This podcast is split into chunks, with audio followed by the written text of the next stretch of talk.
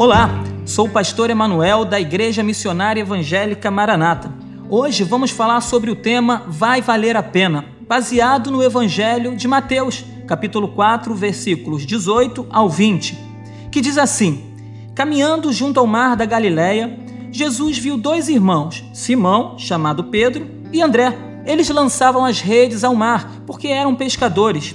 Jesus lhes disse: Venham comigo e vos farei pescadores de almas. Então eles deixaram imediatamente as redes e o seguiram. Vamos lá. Pedro e André eram profissionais e experientes no que faziam. Gostavam da função. Certamente seria muito difícil abandonarem suas redes para seguirem alguém, principalmente quem ainda não conheciam. Porém, quando um dia Jesus se apresenta e os convida a serem pescadores de homens, seus corações são tomados de tão grande amor, e esse amor, que é maior do que qualquer paixão terrena, os impulsiona a abandonarem suas redes, fonte de sustento, e os leva a segui-lo de imediato. Até porque a palavra de Deus diz que imediatamente eles largaram suas redes e o seguiram. Em Lucas, capítulo 5, vemos o motivo pelo qual eles deixam suas redes. Ali seus olhos se abrem para quem está à sua frente e quem lhe chama.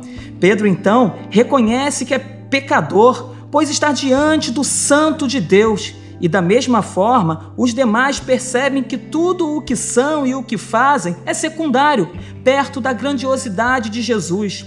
Isso os leva a largarem aquilo que gostam por alguém a quem passam a amar. Às vezes, na caminhada com Deus, precisamos abandonar algumas coisas por amor ao Senhor e entender que, da mesma forma como valeu a pena para os discípulos, vai valer a pena para todo aquele que abrir mão de seus desejos por amor a Jesus. Eles largaram suas redes. E você, o que precisa largar?